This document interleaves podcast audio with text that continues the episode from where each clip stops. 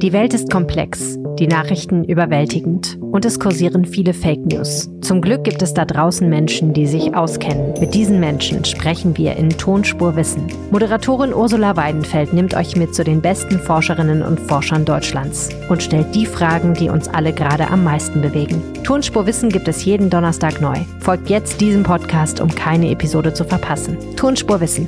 Endlich die Welt verstehen. Ein Podcast von Rheinischer Post und Leibniz Gemeinschaft.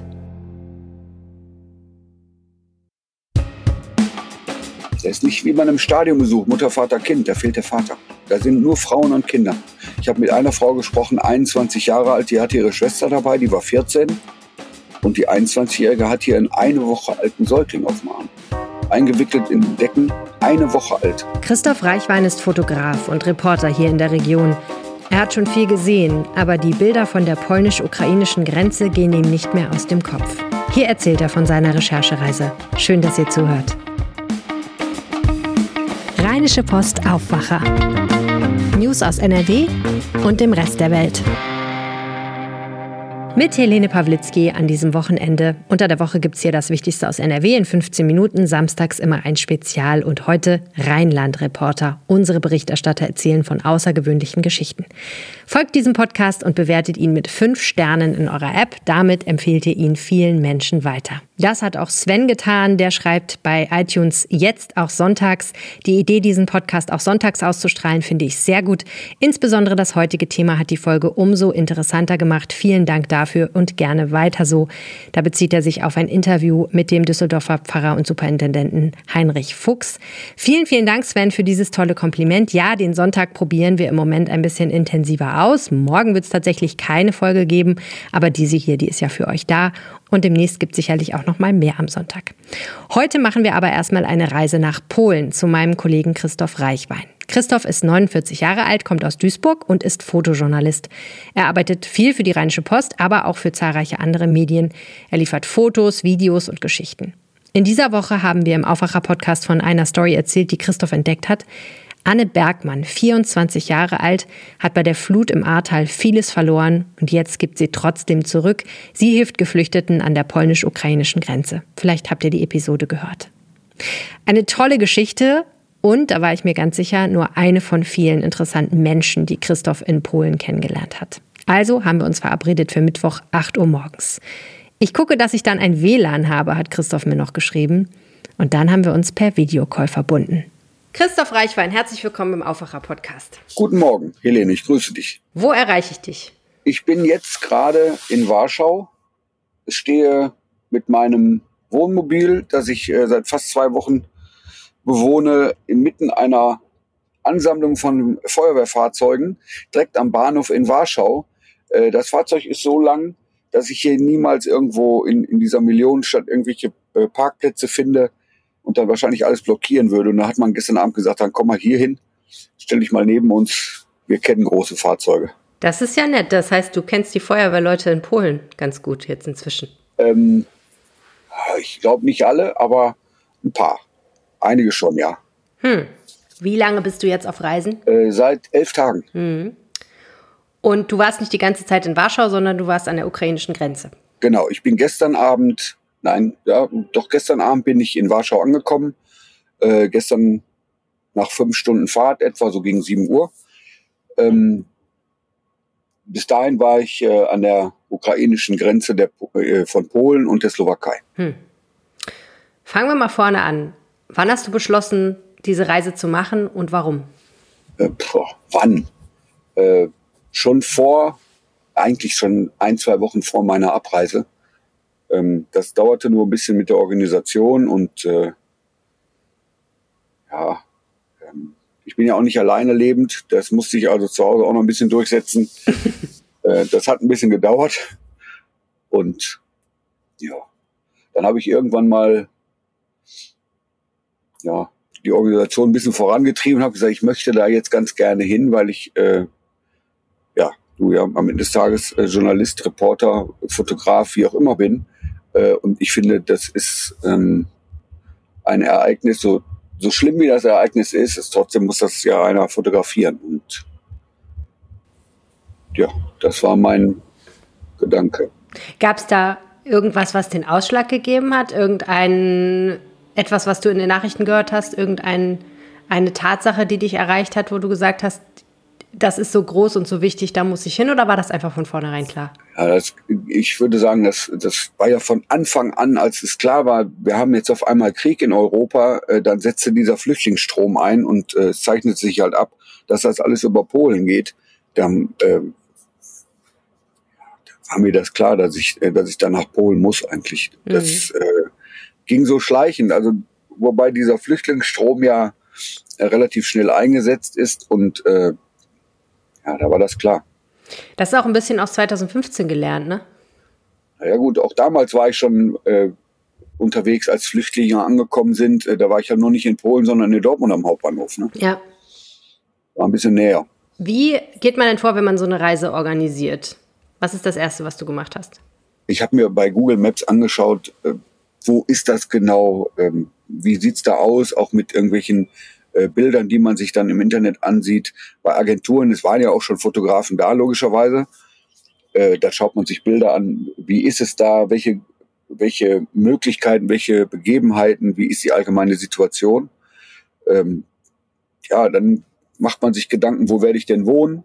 Weil zwei Wochen im Auto, im normalen Auto ist jetzt auch nicht so mein Hobby. ja, und äh, dann habe ich mir gedacht, okay, äh, wahrscheinlich werden die Hotelzimmer da A benötigt und B mit dem, mit dem, mit der Zeit immer teurer. Äh, somit fiel mir dann irgendwann ein, ja, Wohnmobil wäre ganz okay. Wir hatten natürlich, also ich hatte äh, ein bisschen Glück, wir hatten ähm, vor Corona äh, eine Reise geplant mit einem Wohnmobil äh, zum Nordkap. Und ähm, dieses Wohnmobil hatten wir schon bezahlt. Hm. Jetzt kam leider Corona und wir hatten äh, die Reise nicht angetreten. Mhm. Und dann habe ich mich an den Vermieter gewandt und gesagt, so, pass auf, Christian, hier, äh, da ist ja noch was, ja, ja. Ich sage, das möchte ich jetzt haben. Hm. Ja, und dann habe ich quasi unsere Nordkap-Reise gegen Polen und Slowakei eingetauscht. Oh Mann. Bereust du es? naja, ich, Nordkap ist nicht aufgehoben. Wir machen das trotzdem irgendwann. Ja. Ähm, ja, nur müssen es halt neu bezahlen. Ja, aber du verdienst natürlich auch jetzt Geld. Das, was du da machst, ist Arbeit. Ne? Also insofern ist das hoffentlich ja auch gegenfinanziert. Ähm, als du an deinem Bestimmungsort angekommen bist, was war so die ersten Eindrücke? Das war ganz schwierig. Ähm, ich habe ganz bewusst, als ich in, also ich habe die erste Nacht habe ich in Krakau verbracht, äh, weil es ja doch ein Weg ist, sind 1500 Kilometer und dann mit einem Auto, äh, mit einem Wohnmobil, wo man mal 100 fährt, äh, das zieht sich. Und ähm, mein Wohnmobil war auch noch ein bisschen voller als äh, übliche Wohnmobile. Als ich beschlossen hatte, hier runterzufahren, habe ich mir ähm, A, Gedanken gemacht, wo willst du wohnen und habe entschieden, ich mache kein Hotelzimmer und ich möchte mobil sein und ich möchte niemanden irgendwie äh, irgendwas wegnehmen. Also fährst du mit Wohnmobil und habe ich gesagt, okay, dieses riesige Wohnmobil ist jetzt ein bisschen zu leer. Dann habe ich äh, in den sozialen Netzwerken nach ähm, Spenden gefragt. Also ich habe äh, gesagt, ich möchte Tiernahrung und Babynahrung mitnehmen. Und äh, das war dann so, dass ich das mehrere Tage lang äh, ja, lief diese Anfrage, diese Aktion. Und dann habe ich äh, am Samstag vor meiner Abreise gesagt, so von 10 bis 14 Uhr könnt ihr mir an ganzen, äh, ganzen Spenden bringen. Äh, mein Wohnmobil steht bei mir vor der Tür. Äh, und am Ende des Tages waren 1,2 Tonnen. Krass. Und ähm, jetzt fährt sich so ein Wohnmobil, wenn jetzt so super beladen ist gar nicht mehr so super. und dementsprechend musste ich äh, sehr langsam fahren, habe dann mich meistens in den LKW-Kolonnen eingere eingereiht. Und deswegen hat die Fahrerei ein bisschen gedauert. Und äh, wie gesagt, die erste Nacht in, in Krakau äh, und dann nochmal irgendwie 300 Kilometer bis zur Grenze. Und als ich da angekommen bin, das war, das war mit, nachmittags, mittags, nachmittags. Ähm, da habe ich ganz bewusst erstmal die Kamera im Auto gelassen, weil ähm, ich wollte mir das so angucken und dann muss ich sagen, war ich echt erschlagen. Da standen tausende Leute, die gerade äh, stundenlang zu Fuß unterwegs waren. Das war nicht so, dass man da äh, zur Grenze in Medica einfach mal so hinmarschiert ist äh, von ukrainischer Seite, äh, sondern da war richtig äh, ja, Stau, Fußgängerstau. Ähm, die Leute standen da sechs, acht Stunden in der Schlange bei ja, minus eins, zwei Grad. Und ähm, die waren super geduldig. Das fällt mir bis heute auf. Die Leute sind, also man hat ja immer dieses Bild der Engländer, die sich beim Metzger irgendwie eine Nummer ziehen und dreiviertel Stunde auf ein Kotelett warten. Ähm, die Leute hier, die stehen stundenlang und die warten einfach. Die setzen sich oder stellen sich irgendwo hin und die warten einfach. Hier ist keiner dann laut. Ja, der nächste ist bestimmt bald dran. Also, und dann kamen die irgendwie nach sechs, acht Stunden dann über die Grenze rüber. Äh, man sah denen an, die sind total durchgefroren und die hatten Hunde dabei, Katzen dabei und Kinder dabei. Äh, und dann gab es dann irgendwie warme Getränke und ein paar Decken. Und dann haben die weiter gewartet auf den nächsten Bus. Und aber diese ganze Gesamtsituation, da war, boah, puh. Oh, dann schaut man, ich stand auf der anderen Seite des Sounds und ich habe gar gut reden als privilegierter Deutscher. Äh, und äh, boah, da war schon ein heftiger Anblick hm. für den ersten Moment. Dann tatsächlich ähm, diese Masse an Menschen äh, und äh, man muss sich nicht vorstellen, dass er jetzt so, der ist nicht wie bei einem Stadionbesuch, Mutter, Vater, Kind, da fehlt der Vater. Der ist nie dabei. Da sind nur Frauen und Kinder. Und da sind junge Frauen, äh, 20, 22 Jahre. Ich habe mit einer Frau gesprochen, 21 Jahre alt, die hatte ihre Schwester dabei, die war 14. Und die 21-Jährige hat hier einen eine Woche alten Säugling auf dem Arm. Hm. Eingewickelt in, äh, in Decken, eine Woche alt. Die ist dann zu Fuß geflüchtet. Bei minus ein Grad. Bei minus ein Grad. Mit ihrer 14-jährigen Schwester. Ohne Eltern, ohne Mann. Ja, ohne alles. Du bist ja schon lange Fotograf und Reporter. Du hast schon einiges gesehen. Du hast auch Blaulichtfotografie gemacht. Also kennst viele Situationen, die dramatisch sind für Menschen. Hättest du erwartet, dass dich das so anfasst?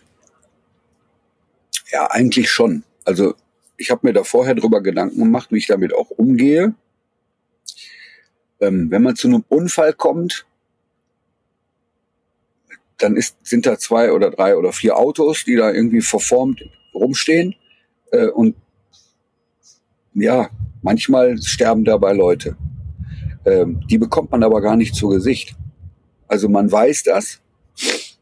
Ähm, aber äh, das ist ja heutzutage dann auch, auch richtig so, dass die Polizei und die Feuerwehr das äh, äh, so abdeckt, dass man das gar nicht sieht. Ja, hier laufen die Leute aber einen halben Meter an dir vorbei.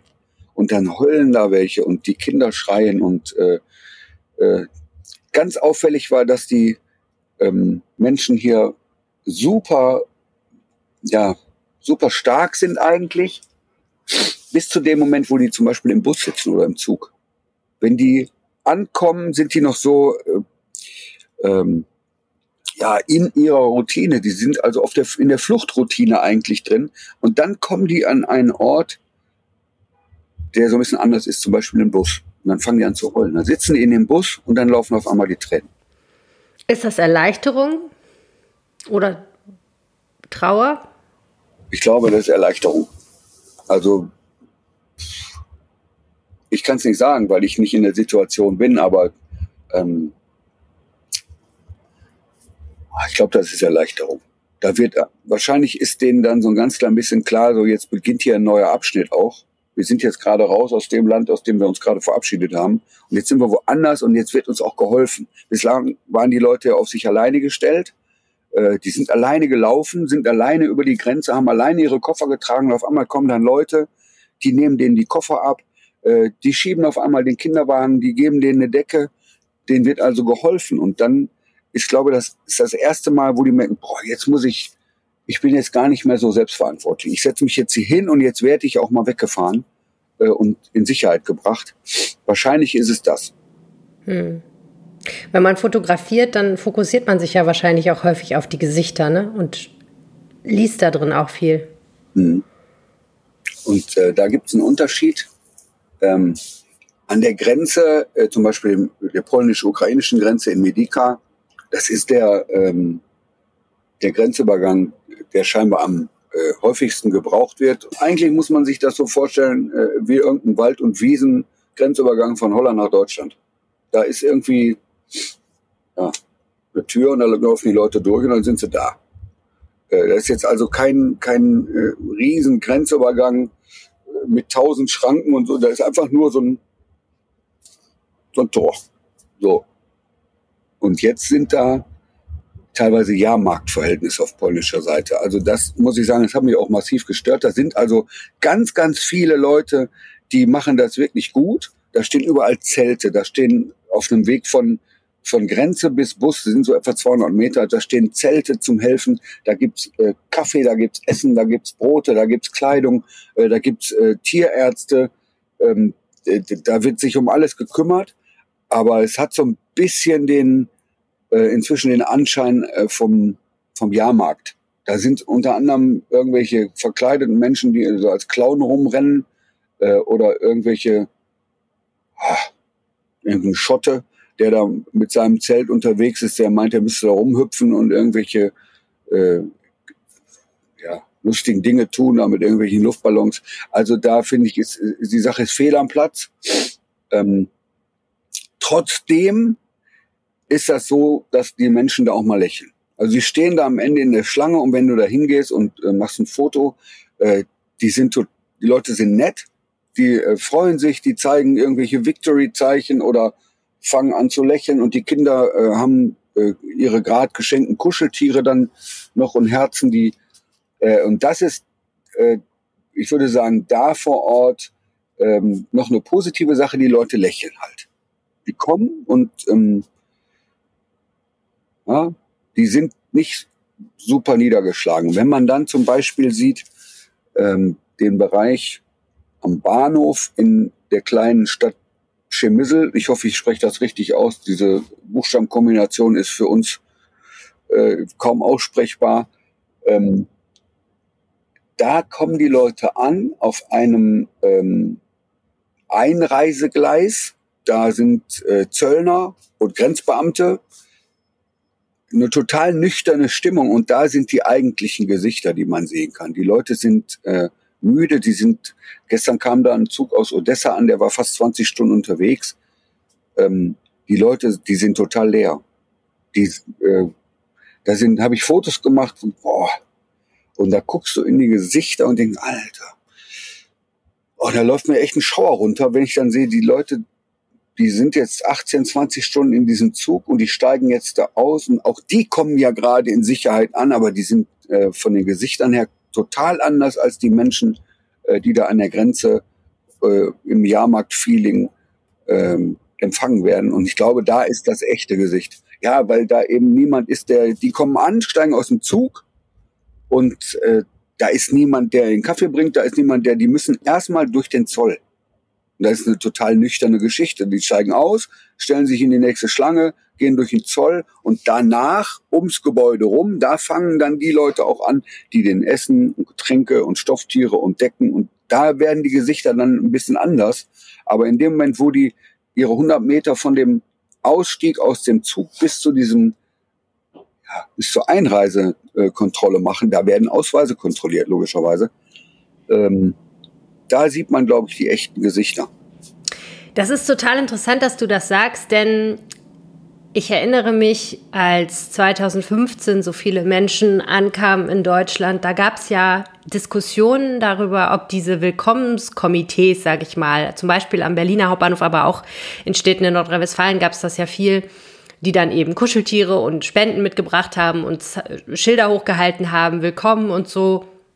Ob das eigentlich mehr den Menschen, die da ankommen, nützt oder den Menschen, die sich da hinstellen und sich gut fühlen, weil sie was Nettes machen. Und so wie du das schilderst, hat das ja schon einen Effekt darauf, wenn man als geflüchteter Mensch irgendwo ankommt, ob man da eben willkommen geheißen wird. Natürlich kann ein Kuscheltier fürs Kind nicht zurückbringen, die vielen Sachen, die man zurückgelassen hat, die Angst, die man hat um das eigene Land und vielleicht um die eigenen Angehörigen, die zurückgeblieben sind. Aber offensichtlich hat das ja doch einen Effekt darauf, wie man sich fühlt, zumindest für einen kurzen Moment, dass es einem etwas besser geht, oder? Das glaube ich auch. Ja, also man kann das sehen also die Kinder kommen mit ihrer Mutter an und die haben nichts. Die haben vielleicht einen kleinen Rucksack mit einem pinkfarbenen Einhorn drauf, aber die haben äh, ja, die haben kein Spielzeug dabei. Und dann kriegen die ihr Stofftier und dann fangen die an zu lächeln. Auffallend ist, und dann kriegen auch mal Süßigkeiten. Irgendwie so eine, ich habe so ein paar Holländer getroffen, äh, die von aus, aus Eindhoven mit ihrem, mit ihrem Pommes-Truck ähm, an die Grenze gefahren sind und sich dahingestellt haben, die haben dann irgendwie 500 Kilogramm Pommes äh, und äh, Frikandel und Mayonnaise und Ketchup und haben das kostenlos an die Leute verteilt. Also eine Woche lang, glaube ich, oder sechs Tage waren die da.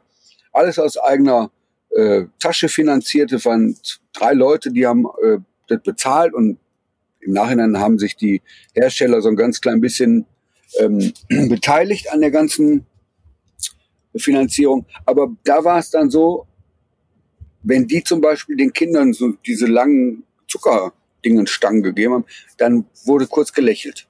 Also dann haben die damit tatsächlich so außerhalb, so hier kriegt was zu essen, sondern den Kindern dann auch noch so eine kleine, kleine Süßigkeit gegeben. Und da fiel dann auf einmal tatsächlich dieses bisschen Versteinerte auch ab. So, dann wurde kurz gelächelt, aber eben auch nur kurz. Und so ist das an der Grenze auch. Die Leute, die sehen zum Beispiel äh, irgendwie jetzt mich, eine Kamera, und dann lächeln die Leute. Und dann sagst du auch Dankeschön. Ja, und dann ist Lächeln wieder vorbei. Also die sind jetzt nicht super lustig drauf und lächeln sich da einen weg, und, ähm, sondern so für den, für den Moment lächeln die dann, weil die sich dann vielleicht selber tatsächlich auch freuen. Aber so das Gesamtbild ist tatsächlich, äh, ja, wir lächeln mal kurz, aber dann ist auch wieder vorbei mit Lächeln. Wir kommen gerade aus, äh, von zu Hause, da ist jetzt leider Krieg. Und da gibt's gar keine Gründe zu lächeln. Wissen diese Menschen, wo sie hinwollen? Haben die ein Ziel? Oder sind die erstmal angekommen, müssen sich dann sortieren?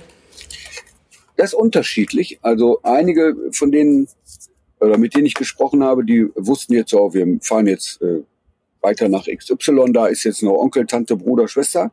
Äh, andere, das sind dann auch die, ähm, die zum Beispiel tagelang irgendwo im Bahnhof hocken, weil dann irgendwie nicht der richtige Zug kommt. Wenn Sie sich vorstellen, Sie wollen jetzt nach Deutschland, da kommt jetzt gerade in diesem kleinen Ort Schimischel mal kein Zug nach Deutschland, dann wartet es halt drei Tage. Und man muss sich jetzt nicht vorstellen, das ist jetzt kein europäisches Drehkreuz, dieser Bahnhof.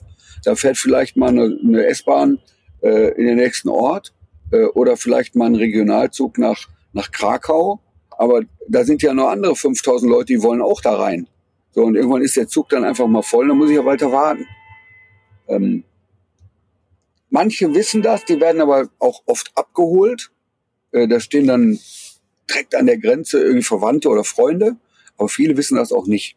Es gibt hier aber äh, in den Registrierungszentren auch, äh, ich möchte das ich weiß nicht, ob Berater der richtige Ausdruck ist, aber da gibt's halt Menschen, die auch sagen, so, wir haben jetzt hier äh, im Land oder in der Stadt XY, äh, da haben wir jetzt gerade wie ein Angebot, da könnte man mit der Anzahl an Personen, äh, die sie gerade hier sind, wollen sie mal gucken. Und dann werden die Leute so verteilt. Mhm. Wir haben diese Woche auch berichtet über ähm, eine Frau, die du getroffen hast, die aus dem Ahrtal stammt und dort selbst eine, eine große Katastrophe erlebt hat, nämlich ähm, durch die Flut, die jetzt aber an der Grenze ist zum Helfen. Ganz generell, was erlebst du denn unter den Helfern? Du hast ja jetzt schon so ein paar genannt, den Schotten, die Niederländer. Also da gibt es ja sehr unterschiedliche Menschen offensichtlich, sowohl Polen wahrscheinlich als auch äh, Menschen aus anderen Ländern, die gekommen sind, um zu helfen. Ne? Äh, die Helfer vor denen kann man nur den Hut ziehen. Ob das äh, staatliche Helfer sind, Polizei, Feuerwehr oder Border Control, also Grenzschützer oder irgendwelche anderen polnischen oder slowakischen Beamten, äh, aber auch diese ganzen tausenden Freiwilligen, ähm, boah, die machen hier einen echten Riesenjob. Also die äh, ohne diese ganzen Freiwilligen oder die ganzen Helfer würde das hier komplett überhaupt gar nicht funktionieren egal wo man hinkommt, ob man an der Grenze in Medika ist oder äh, in Wisla Nemetschke in der Slowak Slowakei, in der Slowakei, ähm, überall sind Helfer, überall werden Sachen ausgegeben, Lebensmittel, Nahrungsmittel, äh, Möglichkeiten, Organisation der Weiterfahrt, alles ist mit Helfern möglich. Ohne Helfer würde hier nichts funktionieren und ähm, ähm, die Polen, die machen das einfach. Die machen einfach, die wollen einfach was, was Gutes tun, was zurückgeben. Äh, und die sehen halt auch, und am Ende des Tages wahrscheinlich auch so ein bisschen wie ich, äh, die sehen halt auch, hier ist, äh, hier passieren Dinge, äh, die sind alleine nicht zu bewältigen für die Leute. Und das ist dann halt auch so ein, ja, möchte das fast gar nicht so nennen, aber es ist ein Weltereignis. ja, historisches Ereignis. Die sind, ähm, die möchten dann dabei sein und möchten was Gutes tun. Hm. Ja. Christoph, wie geht's jetzt für dich weiter? Ich bin nicht umsonst in Warschau. Ähm, ich habe hier am Wochenende ein Date noch mit Präsident Biden. Ähm, da weiß er noch nichts von. Aber ähm, aber der amerikanische Präsident kommt nach Warschau und du wirst es fotografieren mit. Genau. Der US-Präsident ist jetzt irgendwie in Brüssel unterwegs beim NATO-Sondergipfel, glaube ich. Äh, und danach schaut er sich noch Warschau an und trifft sich mit allerhand äh, wichtigen Menschen und auch mit mir.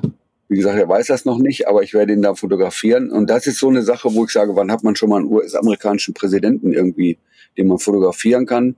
Äh, und dazu hab, dann habe ich gesagt, okay, jetzt äh, fährst du dann noch weiter nach Warschau. Ich mache jetzt hier nicht zwei Tage Urlaub, sondern ich stehe jetzt ja gerade am Bahnhof. Ähm, äh, und das muss man sich so vorstellen. Warschau ist eine Stadt mit 1,8 Millionen Einwohnern. Äh, die, wir sind irgendwie dreieinhalb, vier Millionen Touristen im Jahr, die in allerhand Hotels und Herbergen unterkommen und die Stadt kommt gerade an ihre Grenzen. Hier gibt's keine freien Betten mehr. Hier ist vorbei. Also die Turnhallen sind voll, die äh, Feldbetten äh, sind alle belegt. Hier stehen hunderte Zelte rund um den Bahnhof. Hier gibt's dann auch wieder äh, die World Food Kitchen, äh, wie überall an der Grenze eine Organisation, die in 24, die dauerhaft jeden Tag und jede Minute Essen äh, Landkart für die Leute.